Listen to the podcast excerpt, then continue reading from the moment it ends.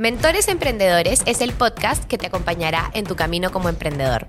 Cada capítulo tenemos un nuevo mentor que al igual que yo es un emprendedor que ha pasado por muchísimos retos al momento de emprender.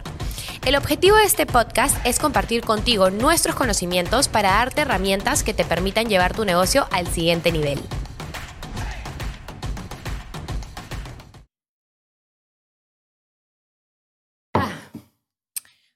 Buenas, buenas, querida comunidad. Bienvenidos a un nuevo episodio de Mentores Emprendedores en un formato totalmente distinto. ¿Por qué? Porque esta vez voy a estar yo sola. Em, he querido hacer este episodio porque me parece interesante. Escuché eh, viendo los comentarios de los, de los episodios pasados que alguien decía, oye, ¿cuándo entrevistan a Jimena? ¿No? Em, y dije, bueno, pues me puedo autoentrevistar con las preguntas que la comunidad me quiere hacer. De hecho, hoy día puse una casilla de preguntas y han dejado un montón. Yo he elegido acá unas cuantas que me parecieron interesantes, algunos temas se repetían. Así que vamos a tener un poco de todo en este episodio. Y también quiero tocar un tema con ustedes que está dando vueltas eh, por mi cabeza. Ustedes saben que yo soy una persona bastante directa y que me gusta explicarle a, la comunidad de qué van mis proyectos y demás. Primero les voy a poner un ratito en contexto. Eh, cuando yo decido empezar este podcast, era porque muchos de ustedes me decían a través de Instagram, eh, oye, nos queda corto el reel de un minuto, ¿no? Eh, de la información que estás dando. Em, ¿Cómo hago para que te explayes más en los temas? Entonces yo hice una encuesta, siempre enfocada en lo que el público quiere, y les dije qué formato les gusta, ¿no? Podcast, video, blog escrito. Y todos dijeron podcast, podcast, podcast. Así es como empieza este, este proyecto. Y es importante para mí recalcar que obviamente yo no iba a sentarme en todos los capítulos sola acá a hablar de un tema específico por 40 minutos y dije, ¿cómo puedo hacer que este podcast sea más rico, ¿no? Que este podcast tenga distintas visiones, distintos puntos de vista sobre un tema.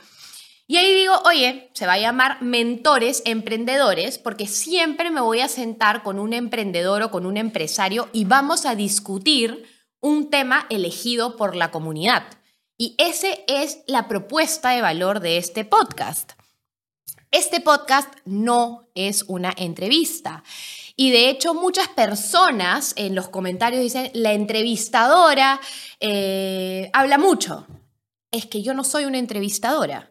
Yo me siento en este podcast a conversar muchas veces con personas que no conozco, muchas veces con personas que sí, y hablamos de negocios y de un tema elegido por ustedes. ¿Cuál es la idea? Esto que ven es lo mismo que yo haría en la sala de mi casa cuando me junto con amigos, donde hablamos de cómo te está yendo, qué estás haciendo, cuéntame un poco y compartimos opiniones. Entonces, quizás algunos no tenían muy claro de qué iba el proyecto. Eso es lo que verán siempre a través de este canal. Em, otra cosa importante es decirles que muchas veces para mí es un reto sentarme con una persona que sé que es muy capa, ¿no? que ha hecho mucho, que ha logrado mucho en su vida. Eh, y cuando me quiere dar información, me la da de manera muy superficial. Y ahí es donde yo tengo que entrar con mucha elegancia, eh, sin querer dominar la conversación, pero para sacar información rica para ustedes, porque si algo caracteriza este espacio es que no sea un espacio superficial, de pura motivación, donde únicamente contamos nuestra historia de vida, sino que ustedes apuntan herramientas, ejemplos y sacan ideas de cada cosa que se comparte en, en cada episodio, ¿no? Entonces, básicamente eso. Esto no es una entrevista, no es un formato pregunta-respuesta, es una conversación entre dos personas donde siempre, siempre, siempre voy a dar mi opinión sobre el tema. Eh, y a los que les gusta y lo encuentran interesante, bienvenidos a este podcast maravilloso que sé que está aportando muchísimo a la vida de los emprendedores, así que encantadísima de tenerlos por acá. Y bueno, sin más que decir, vamos a empezar con las preguntas que me han hecho que me parece bastante interesante. Eh, a ver, he ido eligiendo en orden. Pueden creer que me están interrumpiendo cuando iba a empezar para preguntar qué quiero pedir de comer, o sea, y que no borren esta parte. ¿Ya qué van a pedir? Hoy se pasa esta gente. Ya, este... ¿Sigo? ¿Como si no hubiera pasado? Ya, ok. Eh, bueno, entonces entramos a las preguntas. La primera, ¿Cómo puedes abrir un negocio de postres si estudiaste industrial y sabes poco de postres? ¿Y por qué elegí esta pregunta? Porque de hecho me imagino que muchas personas han estudiado, no sé, administración, industrial, contabilidad, lo que fuese, y no saben mucho del producto que quieren eh, sacar al mercado, pero les encanta, ¿no? Entonces lo que yo recomiendo ahí, hay dos caminos básicos. O contratas a alguien que sea experto en lo que tú no sabes, que es el desarrollo de producto, y para esto obviamente tienes que buscar, haces tu research en LinkedIn, haces tu búsqueda en contactos, en conocidos, eh, si es un caso de postres, puedes ir a pastelerías que te gusten, hablar con las personas que trabajan ahí, ver quién es el chef ejecutivo, ¿no?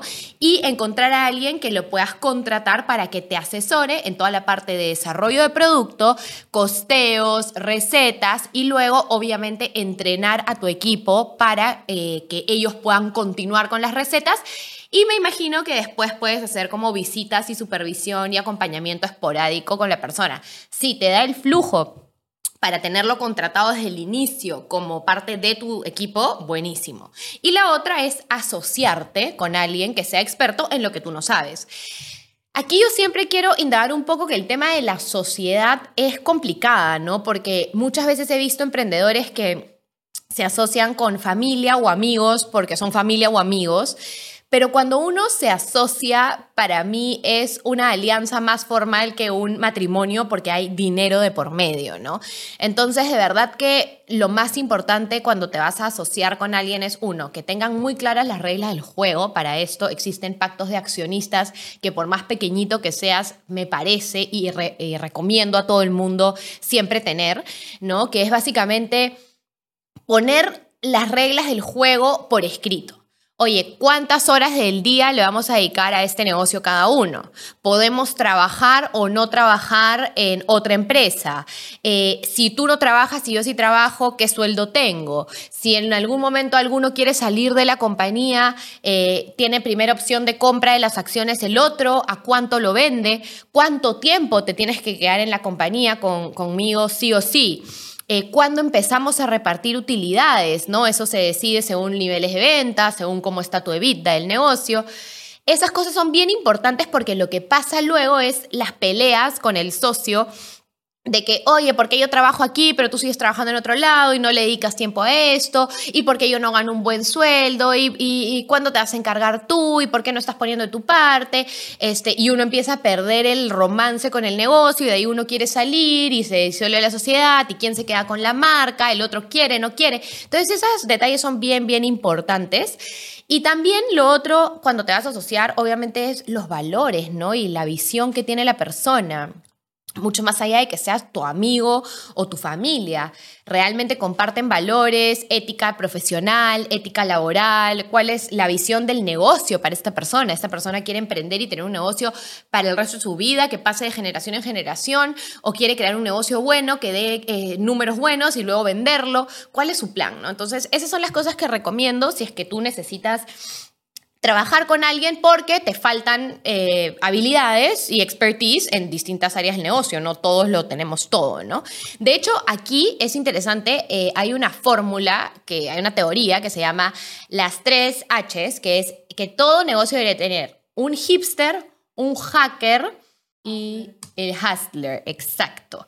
Entonces, ¿por qué? Porque uno es el experto en el producto, el otro es el experto en vender, en salir a hacer relaciones públicas, a vender el producto. Y el tercer perfil es un perfil que se encarga de la operación, de hacer que el que es experto en producto pueda llegar a distribuir, a tener todo lo que necesita para que el que vende salga y venda con todo. Obviamente no siempre tienen que haber tres personas, pero una persona puede cubrir dos perfiles, otra persona puede ser otro, así, eso es lo que se recomienda.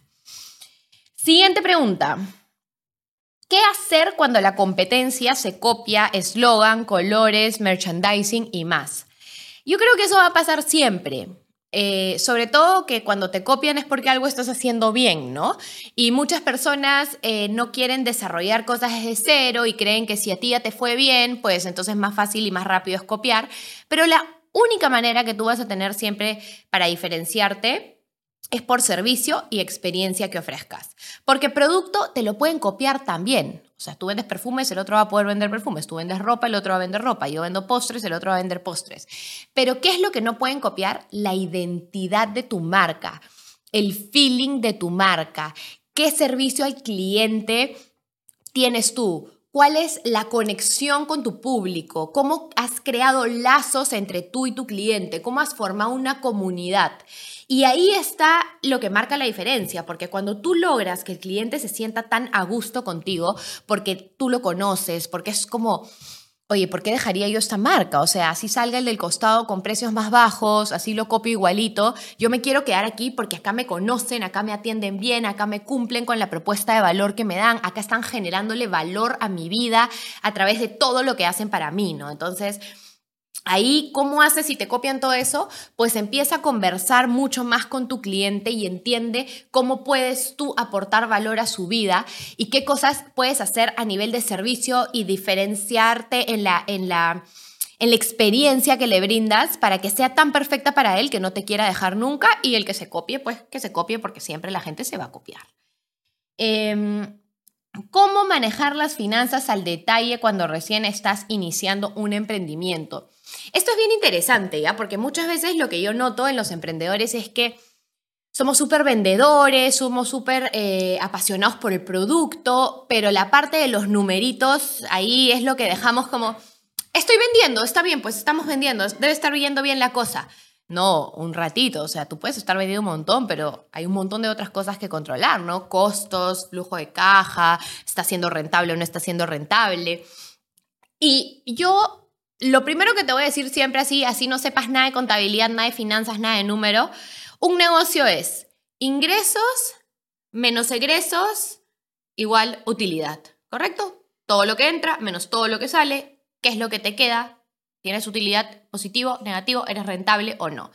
Entonces, si estoy empezando así desde cero hoy, y este es un consejo que siempre doy en mi casa, pues voy a en un Excel, en un papel, en un software, en lo que a ti te parezca mejor, voy a empezar a registrar cada movimiento. Todo lo que entra por WhatsApp, me pagaron por el banco, me pagaron por link de pago, me pagaron por tarjeta de crédito, eh, cómo me pagaron, ¿no? Entraron hoy día 100 soles, 200 soles, 300 soles, 1000 soles y todo registradito. Igualito todo lo que sale. Ahora, ¿cómo organizo yo la parte que, sea más sencilla, ¿no? Hay algo llamado partidas contables, quiere decir como una suerte de grupos contables que te permiten saber cuánto estás gastando en cada eh, rubro, por así decirlo, ¿no? Entonces, pongámosle, puedes tener una partida contable que sea materias primas, puedes tener una partida contable que sea sueldos, puedes tener una partida que sea alquileres, servicios, etc., etc. Entonces, lo que tú tienes que hacer es tener un comprobante, algún documento, en mejor de los casos factura, ¿no? Boleta, nota de venta, lo que sea, que te permita a ti llevar un orden de, a ver, hoy día pagué 500 eh, soles en materia prima, listo, tu factura. No, hoy día pagué sueldos, 2.000 soles en sueldos, perfecto. Hoy día pagué el alquiler. Y tú lo vas poniendo según la partida contable.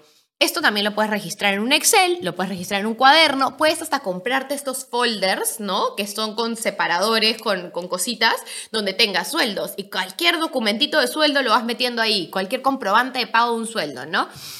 Luego, em, ¿Qué es lo que yo recomiendo? Tener presupuestos definidos, ¿no? Obviamente para definir presupuestos sí es importante tener algún tipo de historial de tu mes a mes para que tú puedas ver a ver, yo vendo mil soles. El mes pasado, ¿cómo fue mis gastos según las partidas? Pucha, gasté 100 soles en materia prima, gasté 100 soles en sueldos, gasté 200 soles en alquiler, gasté 50 eh, soles en gastos administrativos, ¿no? Ok. Entonces ves, ¿cuánto tienes de, de ganancia? Pucha, tengo tanto. Quisiera más, quisiera menos. ¿Qué puedo ajustar, no? Estoy pagado mucho sueldo, he sido eh, consciente con mis gastos, ok, voy a poner presupuestos. Entonces yo voy a decir al mes en materia prima, mira, debería estar gastando como máximo el 30% sobre mis ventas. Y así, cada semana, cada 15 días, vas viendo cuánto vas de tu presupuesto, ¿no? Cómo vas de tu presupuesto y ajustas. Esto también te permite que si ves que estás en pérdida, pues, oye, ¿qué voy a hacer? Tengo que controlar mis costos, mis gastos, mis salidas o tengo que aumentar mis ventas. No hay de otra, ¿no? Y qué acciones haces para cada uno de ellos. Em, por supuesto que en una fase un poco más avanzada, tener reportes este, financieros es lo mejor, ¿no? Poder tener un estado de pérdidas y ganancias, eh, poder tener un cuadro de flujo de caja, eh, es en el mundo ideal, ¿no? Eh, poder, poder ver todos sus estados de resultados mes a mes, es también maravilloso. Entonces, Ahora la gente se complica pensando que esto es súper complicado y que tienes que saber de contabilidad y tal. Acá una recomendación. Nosotros hace muchísimos años usamos un software que se llama Alegra. Alegra es un software en la nube que tiene paquetes que, si no me equivoco, empiezan, no sé, desde 49 soles, 79 soles mensual y te permite justamente hacer lo mismo que harías en un Excel, que es registrar todos tus ingresos, todas tus salidas y apretar, a ver, sacarme reporte de esto resultados, sacarme reporte tal. Y con eso puedes empezar a llevar la parte financiera de tu negocio. El tema del flujo de caja importantísimo, ¿no? Porque la mayoría de empresas no quiebran por no tener una viabilidad de negocio, ¿no? Un negocio que realmente puede funcionar y ser rentable, sino que quiebran por falta de liquidez por no tener dinero en caja. Y esto es por no tener control, por no tener presupuestos. Entonces, lo que tú tienes que tener es claridad de, oye, ¿cuánto me debería ingresar en los próximos días? No sé, las ventas que hice por Rappi, ¿cuándo ingresan? ¿Cuánto es? cuánto me va a ingresar de visa, cuánto me va a ingresar en efectivo, hacer proyecciones y cuánto tengo que sacar ¿no? Hoy es 15, me va a tocar pagar tanto de quincenas, el 30 me va a tocar pagar tanto en fin de mes, los alquileres tienen tal fecha de vencimiento, aproximadamente gasto en servicios tanto, y con eso ver si realmente el flujo te está dando o necesitas tener acciones rápidas, ¿no? Que te hagan vender más para que entre más plata y cubrir el flujo, o que puedas cortar costos y gastos para poder llegar al número, ¿no? Entonces, eso es lo que recomiendo. Em, para manejar tus finanzas. Eh, y para esto básico, pues, ¿no? Como les digo, comprobantes de todo, registro de todo y, presupuestos claros y estar mirando el número, pues, porque una cosa que llenes todo tu sistema, lo que quieras y nunca lo veas, ¿de qué sirve, no? Entonces, tener reuniones periódicas para poder evaluar lo que está pasando a nivel financiero en el negocio. Eh, siguiente pregunta. ¿Cómo es emprender en pareja? Retos que has vivido con Juanpa y cómo encuentran el equilibrio. Gran pregunta. Es complicadísimo, uno de los retos más grandes que he tenido en mi vida. Esta historia es muy graciosa porque yo no supe que iba a emprender en pareja hasta que mi papá decidió ofrecerle un puesto en la empresa Juan Pablo sin antes consultármelo a mí y me enteré al mismo momento que Juan Pablo sentados comiendo, me acuerdo. Y yo como, papá, ¿qué estás haciendo? Lo miraba con cara de, ¿por qué esta información no pasó por mí? Y bueno, ha sido complicado, no voy a decir que no. Eh, Juanpa y yo tenemos personalidades eh, bien diferentes, ¿no? Yo soy un poco más como alocada, un poco más de, yo soy una doer, yo soy más de ir a la acción, a la cancha, quiero ejecutar. Él es una persona mucho más analítica, em, mucho más aterrizada, ¿no? Eh, pero lo que tenemos en común es que ambos somos bien cabeza dura, ¿no? Entonces confiamos mucho en nuestros conocimientos y a veces eso nos hace chocar porque no nos encontramos, ¿no? Eh, y lo que hemos logrado aprender de eso es que tenemos que tener la capacidad de escuchar al otro sin pensar que es una competencia. Esto no es una competencia, esto es una cooperación, porque a la hora de la hora ambos tenemos la misma meta, que es que el negocio crezca, salga adelante, eh, nos genere lo que necesita generar para que nosotros podamos tener una familia estable, tranquila, ¿no? Entonces, poniendo eso sobre la mesa y que sea la principal cosa que recuerdes cada vez que hay una discusión, cada vez que no están de acuerdo en algo, cada vez que alguien quiere ir por su lado, pero otro es como, oye, pero si estamos juntos en esto, estamos en el mismo barco, o sea, ¿por qué estaríamos discutiendo, no? Eh, de hecho, el respeto es importantísimo, se tiene que tener respeto siempre, porque a veces uno se olvida que por ser su pareja eh, grita y habla diferente y mal, y en verdad lo que nosotros tratamos es cada vez que vamos a discutir de algo, pensar como si estuvieras discutiendo con, con la persona que, con la que trabajas, y no con tu esposo, ¿no? Sino con alguien con el que realmente no le hablarías así. Hemos trabajado y estamos trabajando mucho en mejorar nuestra comunicación. Eh, para esto fue bien importante, hay, eh, un dato, nosotros hicimos un test que se llama el test de Tuoper. El test de Tuoper es un test como de horas, ¿no? Dos, tres horas, cuatro horas, donde cada uno responde una serie de preguntas. Y esto nos dijo a nosotros con qué cuadrante del cerebro pensábamos. Y Juan Pablo es un basal eh, frontal izquierdo y yo soy un basal derecho. O sea, estamos como que uh, en los puestos apartes, ¿no? Y, y eso me hizo entender a mí porque también te dan un resumen de cómo es un frontal izquierdo. Y yo dije, ah, ya, Juan Pablo no era un pinchaglobos porque quería, él no me quería joder, ¿no? Él lo que quería era, su mente estaba procesando una idea y me estaba diciendo a mí de manera racional y analítica las cosas. Entonces empiezas a usar eso también a tu favor para entender, oye, esta persona más bien, ¿por qué no me nutro de lo que me está diciendo? Otra regla que tenemos que a mí me sale mejor que a él, es no llevar el problema a la casa, ¿no?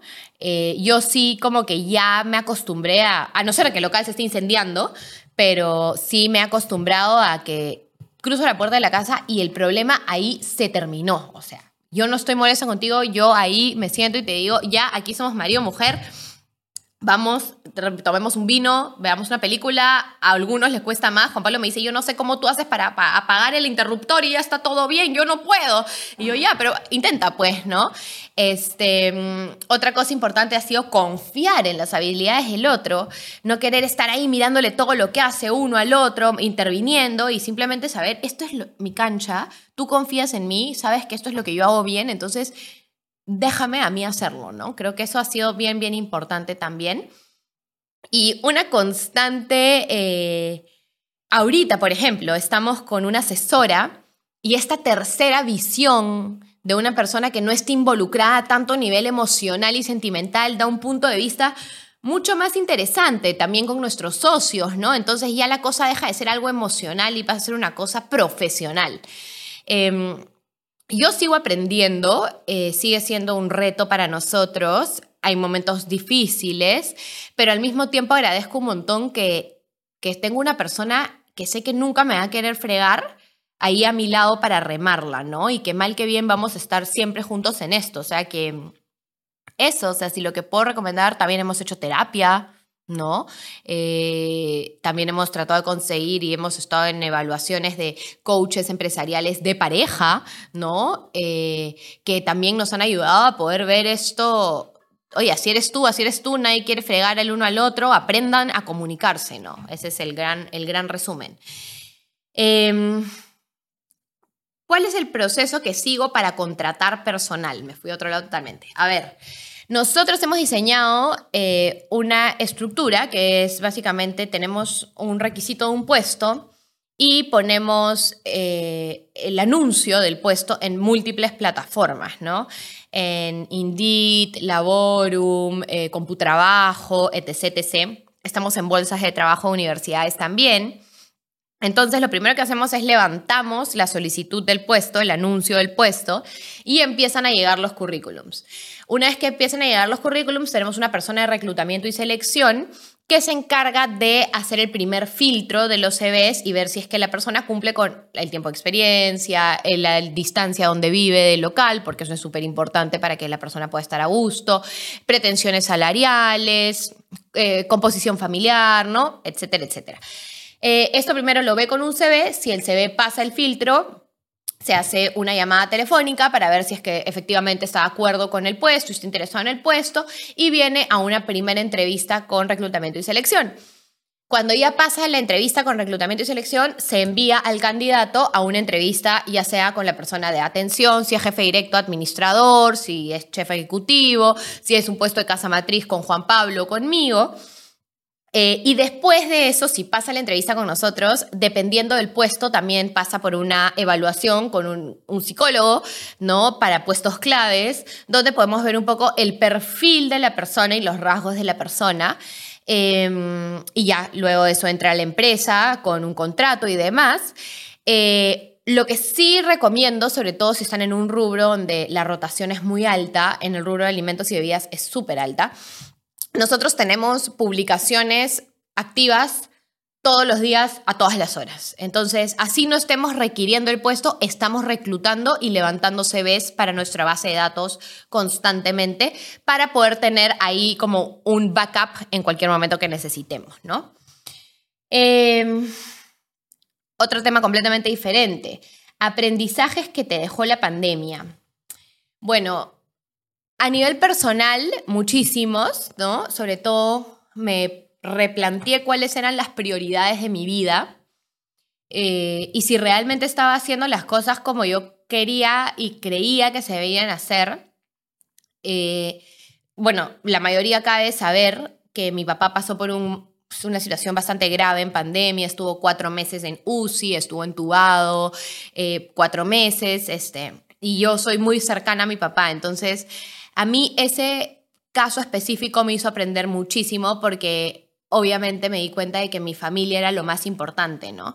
Y que vivía constantemente apurada por tanta chamba, tanto negocio, tanto hacer, hacer, hacer, que a veces dejaba de lado lo que era más importante para mí. Entonces eso fue como una sacudida de aterriza y aprende. Aprendí también que soy mucho más fuerte de lo que me imaginaba y que y que soy bien resiliente. Eh, la, pandemia me enseñó a vivir un día a la vez. Muchas veces andaba bien preocupada por el futuro, ¿no? La ansiedad eh, de qué va a pasar, cómo va a ser. Y eso me aterrizó a, vivir ahí en el día a día, ¿no? A que si mi papá ese día sobrevivía, pues ya era una, una batalla ganada, ¿no? Y así el día siguiente y así el día siguiente. Eh, también creo que aprendí a vivir más eh, en mi casa. o sea, no querer estar haciendo cosas todo el tiempo, estar contenta ahí adentro, encontrar mi lugar especial en mi casa, las cosas que me gustan hacer, a estar en paz conmigo misma, en silencio.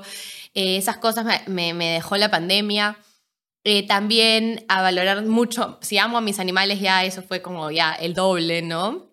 Y a nivel profesional, siempre tener un plan de acción, eh, un as bajo la manga, me enseñó muchísimo a estar más alerta a los factores externos que suceden fuera de la empresa, en el país, fuera del país que me pueden afectar a mí de alguna manera, eh, a estar atenta a crisis de temas de clima, políticos, eh, del gobierno y cómo pueden afectar.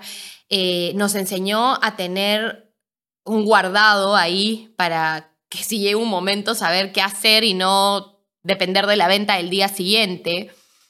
Eh, me enseñó también que tu negocio depende de ti en muchas cosas, pero en otras no, y, que vas a tener que ver la manera de sacarlo adelante siempre. Me enseñó a tomar decisiones difíciles, ¿no? Cosas, tiendas que se tenían que cerrar por más que tienes este enamoramiento con tu bebé, con tu emprendimiento, y bueno, ¿no? El número manda, eso me enseñó la emprendemia muchísimo, el número manda, no el corazón, sino el número. Em, me encanta que la pandemia haya dejado un hábito de limpieza, de lavado de manos que antes no existía. Eh, creo que era algo que el mundo necesitaba y nos los vino a dejar. Eh, y, eso, ¿no? Eso fue un poco lo, que aprendí. Aprendí también que la salud mental es sumamente importante. Eh, cambié mucho mi chip a nivel de ejecutora, de hacer, de crear, de tener, ¿no? A, oye, ¿quién soy? ¿De dónde vengo? ¿Por qué estoy aquí? ¿Qué, qué corta es la vida y hacer un poco más este, introspección de, de, mí, que es en el proceso en el que me encuentro actualmente y, y, que me parece que es bastante más rico que un montón de cosas que he aprendido en libros o en charlas o en lo que fuese, ¿no? Así que eso me dejó la pandemia. Eh, luego me ponen, ¿qué es lo que motiva pero que realmente te mueve? Em, a ver, yo desde chica, desde chica, chica, chica, eh, mi objetivo es ser libre, ¿no? ¿Y en qué sentido me refiero a ser libre? Es que yo quiero poder tomar mis propias decisiones en todo sentido. O sea, yo quiero poder tomar la decisión de si compro esto, si invierto en esto, si, si gasto en esto. Yo quiero tomar la decisión de si quiero ser empresaria, si quiero trabajar para una empresa. Entonces, eh, eso es algo que me inculcaron ahí mis papás y, de hecho hay una pregunta que es cómo te criaron tus padres para que para que seas lo que eres ahora y de dónde sacas esa mente emprendedora y pilas, ¿no? Em, yo siempre tuve una mamá que me dijo, hija, tú vas a ser tú misma y no vas a depender de nadie nunca y tienes que darlo todo y aprovechar este, todos tus, tus conocimientos y la educación que te estamos dando. Y tuve un papá eh, que siempre me dijo como, o sea, tú puedes, ¿no? Tú puedes con todo, este es el momento, trabaja duro, eh, mientras más joven eres, más capacidad tienes de poder trabajar, más horas disponibles tienes para usar bien tu tiempo y para crear algo desde muy joven. Entonces, mi papá y mi mamá siempre han sido empresarios, ellos nunca han trabajado para nadie, yo los he visto crear empresas de todo tipo desde que nací, literal. Entonces, ese ADN emprendedor viene en mi familia. Eh, vi a mi papá tener mucho, a mis papás tener mucho por momentos, también los vi tener muy poco en algunos otros, ¿no? Em, pasar por problemas de todo tipo pero lo que más me gustaba a mí era ver la dinámica familiar de cómo todos nos juntábamos para sacar el problema adelante, cómo mi papá siempre nos habló de lo que estaba pasando en los negocios. Me acuerdo que cada vez que había un problema era como, chicas, vengan un rato a sentarse en la sala, vamos a conversar. Y siempre nos involucró. Entonces, de alguna manera yo creo que estaba aprendiendo de negocios desde que tenía uso de razón. Eh, y tenía una mamá que me decía como que tú puedes, tú puedes, tú puedes, tú puedes, tú puedes. Y eso es lo que a mí me motiva, ¿no? En mi día a día. O sea, esta capacidad de poder decidir por mí misma lo, lo que quiera, esta de que no dependo de nadie. Em, y creo que esa gran visión que tengo de mí, logrando mis objetivos y dejando como una huella en el mundo, porque también ando muchas veces con esto de qué hacemos aquí en, en nuestras vidas, ¿no? O sea, tenemos 80, 90 años de vida en el mejor de los casos ¿Qué estás haciendo aquí? Pasas a ser una persona que simplemente pasa, pasas a, porque tu misión es formar familia, dejar hijos. Eh, ¿Cuál es tu misión con el mundo? ¿no? Entonces, yo tengo esta gran imagen de mí que es hacer algo diferente por el mundo, aportar. Si no quiero pasar por la vida sin haber aportado. Por eso salen cosas como el blog, como este podcast, como eh, tratar de ser la mejor líder que puedo con, los chicos que trabajan en mi empresa y, eso es la visión que yo tengo de mí, una persona que logra las cosas que se propone, que puede tener libertad financiera para decidir si quiere viajar, si quiere invertir, si quiere comprarse esa cosa de lujo que le dio la gana.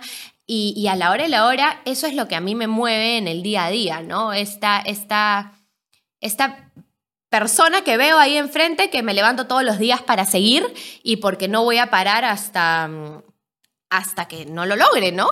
Eh, de hecho, mi papá siempre me decía como que tú eres una pulga en la oreja. Ese era su, como que, hija, no paras hasta que lo consigues, ya no jodas, ¿no? Y yo, pero así soy, pues. Y creo que eso lo he sacado de él y, es lo que hace que yo hoy por hoy sea así. Em, y, y, siempre supe que quería hacer negocio y siempre supe que iba a ser difícil, pero creo que ya cuando entras con el chip de que es difícil, pero vas a enfrentarte con todas las adversidades que hayan eh, y que se te presenten porque es lo que es. O sea, para mí la vida no es fácil en ningún sentido, para nadie. Y cada uno anda luchando sus propias batallas, sus propios demonios y sus propios problemas. Pero es con la actitud con la que tú te presentas, ¿no? Es como yo digo, vengan, vengan a los problemas. Y cada vez que paso uno es como, bien, ¿no? Y obviamente tengo una red de seguridad a mi, a mi alrededor, dígase mi familia, Juan Pablo, mis amigos, eh, mentores, ¿no? Que, que me empujan y me sostienen ante esto. Entonces, eso, me motiva ver un proyecto que empezó en una cocina a ser lo que es hoy. Eh, me motiva pensar que puede ser más grande aún. Eh, esas son mis, mis motivaciones del día a día. Otra pregunta que me han hecho es cómo conseguí trabajo desde tan joven. Y acá también tengo anécdotas, ya. Yo me acuerdo cuando, mi, bueno, para empezar, mi papá siempre ha sido como, hija, En la vida, para lograr las cosas, se trabaja, ¿no? Y si tienes 15 años y puedes trabajar, trabaja. Este, a diferencia de muchos que a veces veo en comentarios de gente que no me conoce, que, ay, que ella que le cayó todo, ¿no? Porque nació en cuna de oro. No, no, yo no nací en cuna de nada, yo nací en una familia trabajadora y a eso me criaron y eso hice desde siempre. Y soy ahorradora también. Entonces, las dos cosas juntas ayudaron. Em, pero mi papá siempre eh, me decía, tienes que trabajar, tienes que trabajar, porque ahí vas a aprender, ¿no? Y recuerdo cuando estábamos en la época que todo el mundo se iba a estos intercambios a trabajar en la nieve, eh, a, hacer cosas así. Y yo un día voy a mi papá, papá, que, se están yendo todos los de mi universidad a trabajar en la nieve. Y mi papá me dijo, ¿y tú para qué vas a ir a la nieve? yo, para trabajar, pues, y ganar dólares. Allá, o sea, tú me estás diciendo que vamos a invertir en que te vayas a trabajar a la nieve para que manejes un elevator de la nieve, para que limpies bares, para que limpies baños tú ándate donde quieras, pero vas a trabajar en tu carrera. Y yo, ya, pero ¿a dónde voy a trabajar? Entonces me dijo, empieza a buscar prácticas. Desde los 17 empecé a buscar prácticas profesionales, me metía a cada rato a la, bolsa de trabajo de la universidad. Y yo entré a mi primer trabajo con 17 y que cumplía 18 ahí nomás. Eh, como practicante de Cartavio en, Destilerías Unidas, eh, en el área de marketing. Y desde ahí me di cuenta todo lo que aprendía en una empresa. Siempre me ha gustado mucho escuchar a los adultos. Eh, siempre me ha gustado mucho escuchar a las personas que saben. Eh, me, me, llena sentarme con gente que sabe más que yo. Cuando encuentro una persona, para mí lo más fascinante de una persona es que sea inteligente, obviamente que tenga valores y demás, pero cuando yo realmente tengo la oportunidad de conocer a alguien que un ratito te das cuenta que es inteligente, que es capo, ya trato de sentarme y hablar lo máximo que pueda. Entonces a mí el trabajo me gustaba mucho por esto. Y lo que me di cuenta es que me gustaban mucho los trabajos donde eran empresas de no tantas personas, ¿no? no tan grandes, no tan transnacionales, que también he trabajado, porque tenía una cercanía mucho, o sea, estaba más cerca del gerente general, del gerente comercial y podía verlos, eh, interactuar con ellos, escucharlos. Entonces, eh, siempre postulando, postulando y postulando y postulando y postulando eh, a trabajo. Sí, trabajé durante toda mi etapa de, la, de, la, universidad, durante toda mi carrera, siempre, hasta el día de hoy. Pero creo que eso es muy importante porque también había una pregunta que hacían de cómo tener disciplina, ¿no? Y yo creo que justamente trabajar tener eh, un horario, tener una suerte de rutina, eh, es importante para crear hábitos, ¿no? O sea, saber que, que, a tal hora tienes que despertar, que tal es lo que tienes que hacer, que si no sales a tiempo de tu casa no llegas a tiempo al trabajo, que eso tiene consecuencias y demás. Entonces, a mí el trabajo me enseñó también mucho de eso. Ahora, tengo una pregunta que dice, y la voy a mezclar porque preguntaron cuáles son los pasos que debes seguir para empezar un negocio desde cero, pero también me ha preguntado si volverías a empezar, cuáles serían tus primeros pasos, ¿no? Entonces, lo primero que yo haría es emprender en algún rubro que a mí realmente me guste, que realmente me apasione.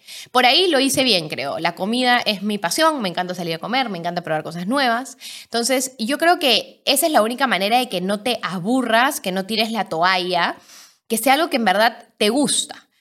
Luego de eso, empiezas a desarrollar una idea de qué producto quisieras lanzar al mercado, pero siempre basándote en, oye, ¿existe la necesidad por este producto en el mercado? Si tú puedes crear un producto en base a una necesidad, es mucho más fácil de vender porque puedes, ya tienes público que lo quiere, ¿me entiendes? Entonces tú vas a decir, ok, yo con mi producto voy a resolver tal necesidad insatisfecha en el mercado. Ese es el paso número dos cuando tienes la idea de qué es lo que quieres lanzar, tienes que salir hablar con el mercado a ver si realmente al mercado le interesa tu producto, ¿no? Porque si no, tú puedes lanzar porque tu amiga te dijo que buenazo, tu familia te dijo que buenazo, pero ellos no van a ser tu cliente que te va a mantener de por vida. Entonces, ahí lo que se suele hacer y que es importante es como que saber a quiénes te vas a dirigir, a qué segmento es el que debes de llegar. Una vez que tú haces una lluvia de idea, de segmentos, ¿no? Ah, mira, mi postre, mis cronuts, eh, les podría gustar a jóvenes, universitarios, creativos, o no, le podría gustar a adultos mayores en la hora del lonche. sales y hablas con ellos. En la cancha, en los clientes, encuentras la respuesta y empiezas a ver si realmente les interesa el producto. Les dices, mira, yo tengo este Cronut, ¿qué opinas? ¿Te gusta? ¿No te gusta? ¿Qué sientes? Luego de eso, que ya tienes una idea, haces un producto mínimo viable, que también era una de las preguntas, ¿cómo se hace un producto mínimo viable? La idea de un producto mínimo viable es comprobar la, el interés del público por tu producto de manera rápida y barata. Entonces tú sacas como una suerte de prototipo, ¿no? Entonces dices, oye, ese es el Cronut que yo voy a sacar. Pruébalo, ¿no? Cómpramelo. Básico para un producto mínimo viable con esta primera parte piloto es que te paguen por esto, porque el hecho de que un cliente pague significa que va a sentir que puede darte su opinión real. Si tú vas y pruebas tu producto con amigos, con familia, que todos te van a decir que está buenazo, no vas a levantar data que realmente te que necesitas para poder ver, oye, por acá el producto tiene que mejorar, la gente no lo quiere tan grande, lo quiere más chico, le parece muy suave, le parece muy duro, le parece que dos sabores no está bien, que quieren 18, eh, no les gusta el empaque, lo necesitan para comer al momento, así no mancharse y tú no estás ofreciendo eso. Entonces, entonces empiezas a probar la viabilidad del producto y hacerle cambios, ¿no? Por ejemplo, cuando nosotros hicimos King Cronuts, salimos con un tamaño que era como que una cronut grande. Hasta el día de hoy existe esa cronut grande. Pero el cliente empezó a decir, oye, no hay más pequeña, como que este está bien grande y yo la quiero comer así con la mano al momento. Y de ahí salen las cronuts regulares, que de hecho son las cronuts más vendidas hoy por hoy, ¿no? De ahí también salen los sabores y demás. Una vez que tienes esto, también vas avanzando a la par con tu branding, ¿no? Y aquí es importantísimo que sepan que la marca eh, tiene que representar una identidad y la identidad de tu marca tiene que ir relacionada a tu público objetivo. O sea, tu público objetivo se tiene que eh, identificar con los colores, con el nombre, eh, con el estilo fotográfico, con los valores, con la comunicación de tu marca, etc. etc. y a la par tienes que ver si es que el nombre está libre en in ¿no? Esa es una cosa que pasa mucho con los emprendedores y es que quieren sacan todo un desarrollo de branding de marca tal y a la hora de la hora el nombre no está libre en, en, in no lo pueden registrar. ¿Y ahí qué haces? Si tú quieres crecer, tener varios locales, salir del país, imagínate, y tu nombre no es tuyo, no te pertenece, imposible. Entonces, esto es una fase básica antes de empezar todo el desarrollo del branding y demás. Em, luego de eso yo siempre recomiendo empezar de menos a más, ¿no?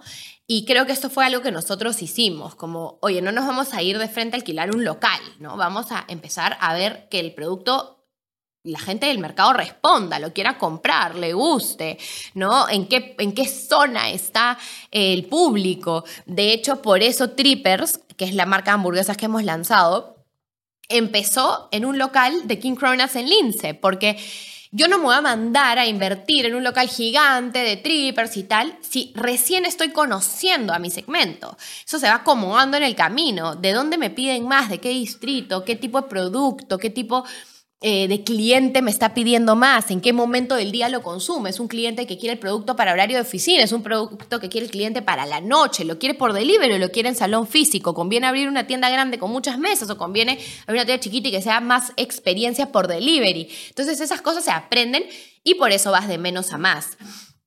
Otra cosa que yo haría eh, si volviera a empezar es tener muy claros mis costos, ¿no? Eso es algo que nos olvidamos muchas veces y es muy importante tener clara una estructura de costos para tu negocio, tener presupuestos claros. Otra cosa es no pongas un precio según lo que dice tu costo ahorita, porque también muchos emprendedores empiezan en su casa, no tienen trabajadores, em, no necesitan eh, ahorita alquileres, entonces ponen un precio bajito, digamos, un brownie a 5 soles. Ya, monstruo. Pero ¿qué pasa cuando creces? ¿Cómo le explicas al cliente que te conoce toda la vida que tu brownie que costaba 5 soles ahora cuesta 10? ¿Por qué? ¿No? Entonces tú tienes que poner siempre tu precio según el valor percibido del mercado. Y, para eso también hablas con tu cliente y entiendes cómo le generas valor. Eh, otra cosa que haría es tener herramientas financieras desde el inicio, ¿no? Eh, hace un ratito les contaba sobre este programa Alegra, lo hubiera tenido desde el día 1 para llevar claridad de mis negocios y de mis finanzas desde el día uno, ¿no? Eh, saber si eres rentable o no. O sea, muchas personas se escapan de saber si son rentables o no, porque es más bonito no saber si no estoy siendo rentable y simplemente vivir el día a día. Pero en verdad se tiene que tomar decisiones difíciles y tienes que hacer cambios y mientras más rápido los hagas es mejor. Em, luego me encargaría de tener equipo, siempre, desde el inicio. Eh, contrataría gente, quizás no al inicio carísimos, ¿no? Jóvenes, pero sí haría que alguien crezca conmigo, para que cuando llegó el momento de la expansión tengas alguien que ya esté entrenado, que ya sabe sobre tu marca, sobre tus procesos y puede crecer a la par. Eh, ¿Cuáles son los otros pasos? Bueno, entender muchísimo a tu público objetivo, para mí es lo más importante, tener clarísimo cuál es tu buyer persona, Cualquier acción comercial que hagas tiene que estar dirigida a tu buyer persona. Tienes que entender cuáles son los canales de comunicación adecuados para tu marca, ¿no? Y explotarlos por ahí. Tienes que tratar de innovar a nivel de contenido, a nivel de producto, a nivel de experiencia.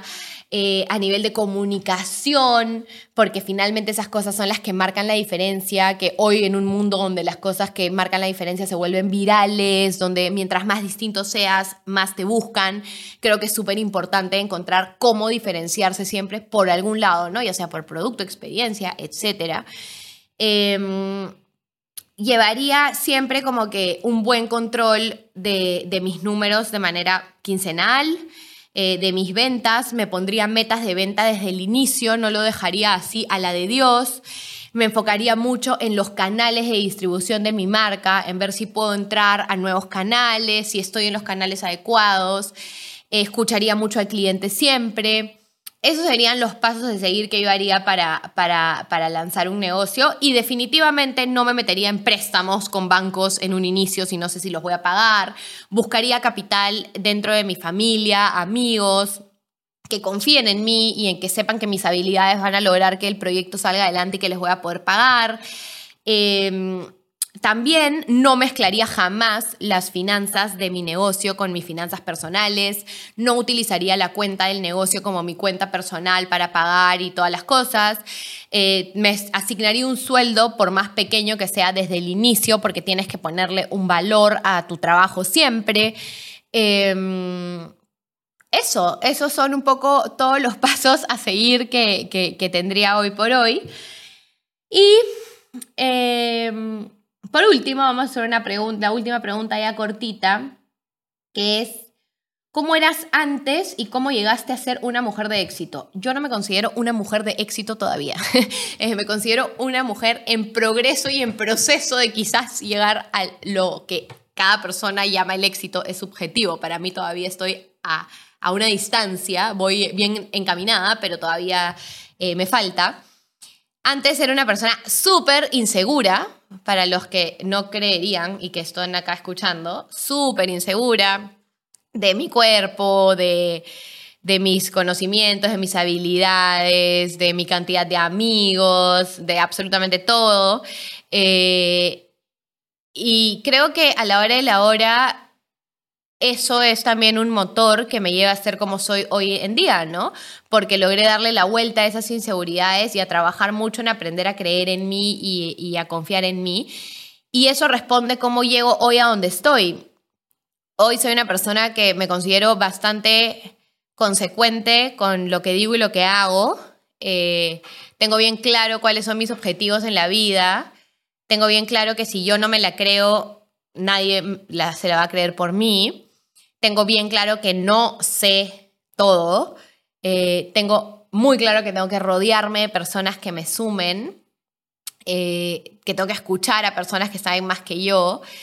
Y también tengo muy claro que siempre voy a tener problemas que enfrentar, ¿no? Y, los tomo con un montón de, de, elegancia y, sin mucho miedo. No soy, soy una persona que, no, que, que tuvo tantos miedos en su vida que hoy por hoy no los tengo.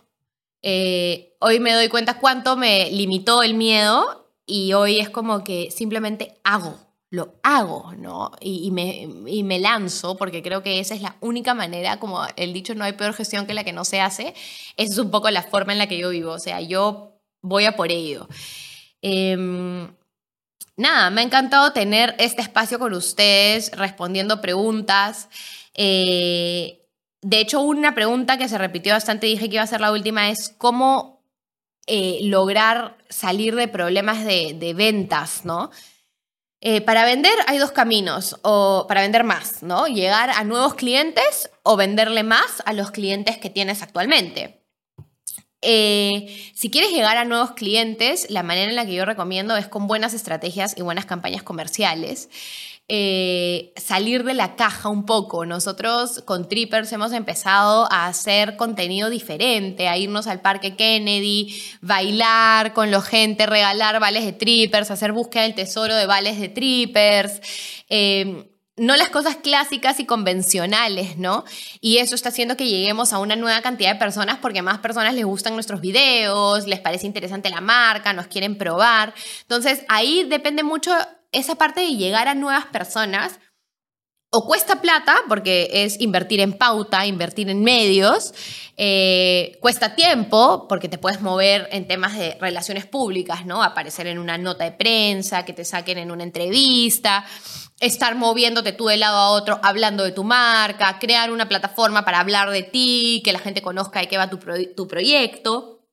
O, y, ¿no? Que bueno que se puedan hacer todos, es la creatividad. O sea, yo considero que mi, mi, marca, tanto King Cronuts cuando empezó como Trippers ahora, no crecerían si no tuviera un momento dedicado a la creatividad, a literalmente sentarme y pensar qué quiero hacer, qué está pasando en el mundo, qué campañas de marketing han sido potentes en otras partes del mundo, cómo saco ideas para replicar yo acá cómo creo una comunidad, ¿no? Cómo me vuelvo viral en redes sociales. Entonces creo que eso es súper importante. Y para lograr que mis clientes me compren más, pues estar atrás del servicio al cliente y de la satisfacción del cliente, ¿no? Nosotros medimos constantemente el NPS, que se llama el Net Promote Score, que es la posibilidad de que una persona te recomiende a sus amigos, a su familia, que lo que tú vives es el boca a boca. El marketing del boca a boca es el marketing más poderoso, el menos costoso, que depende que entregues al cliente lo que el cliente espera, ¿no? El valor que prometiste se lo estás dando, la calidad de producto que prometiste se lo estás dando, el servicio que prometiste se lo estás dando y realmente conoces si tu cliente está contento contigo o no. Luego, investigar cómo puedes hacer más productos tu marca puedan solucionar la vida de tus clientes. O sea, ya tienes una cantidad de clientes grandes, pues, oye, ¿cómo te puedo ayudar a más, no? Oye, ¿qué más te podría vender mi marca? Oye, ¿te gustaría tortas? Oye, ¿te gustaría cositas de regalo, globos, velas, tarjetas? Oye, ¿te gustaría que vendas peluches, no? Porque cuando pidas una Cronut quieres pedir un peluche. ¿Cómo te puedo ayudar para resolverte necesidades que tú tengas cuando te encuentras con mi marca, no? Entonces, eso es súper importante, tener una base de datos de cliente a la que puedas regresar eh, y ofrecerles cosas personalizadas. Si puedes crear alguna especie de blog donde puedas dar a tus clientes datos útiles y contenido enriquecedor para ellos que a la hora de la hora haga que terminen comprándote por default porque les caes chévere. Eso también es súper interesante. Entonces, creo que eh, hay que ponerse bien creativos cuando la venta está baja eh, para poder sacarlo adelante, atraer nuevas personas y enfocarse en el que los clientes que, que tenemos en ese momento estén saliendo pues súper contentos de cada sol que gastan en nosotros y que quieran volver a gastarlo de nuevo, ¿no? Eh, así que ya, eso ha sido todo. Eh, me ha gustado un montón, como se darán cuenta, me gusta hablar. para mí esto era como que algo que quería probar porque siempre he querido poder explayarme más en el contenido que doy. A mí me parece un poco superficial decirte cómo hacer una estrategia comercial en un minuto y medio en un reel o en un minuto en una historia. Porque siento que para realmente uno entender un tema y aprender y llevarse una carnecita tiene que haber esta conversación, ¿no? Entonces, en los comentarios, cuéntenme si les ha gustado el formato. Eh, yo soy un poco como que tengo un toque, ¿no? Que cuando una cosa es así, tiene que estar bien igualita siempre, entonces ya como que a mí este formato hoy día me saca un poco de cuadro de que, oye, tú vas a ver 43 episodios de Mentores Emprendedores y de la nada esto, pero si a ustedes les gusta, podría ser cada cierto tiempo un episodio así respondiendo nuevamente las preguntas de la comunidad, ¿no? Y en los comentarios no solo me digan si este formato les gustó y, y les gustaría que se repita, sino también si tienen invitados que les gustaría que yo traiga al podcast. Déjenme sus nombres, las empresas, yo lo anoto en la lista de, de, futuros invitados que tengo varios ahí que me faltan contactar y eh, voy trayendo a gente que ustedes quieran escuchar. Así que... Nada, eso ha sido todo. Muchísimas gracias por haber escuchado este capítulo hasta acá. No se olviden de suscribirse al canal y les mando toda mi buena vibra y nos vemos el próximo lunes.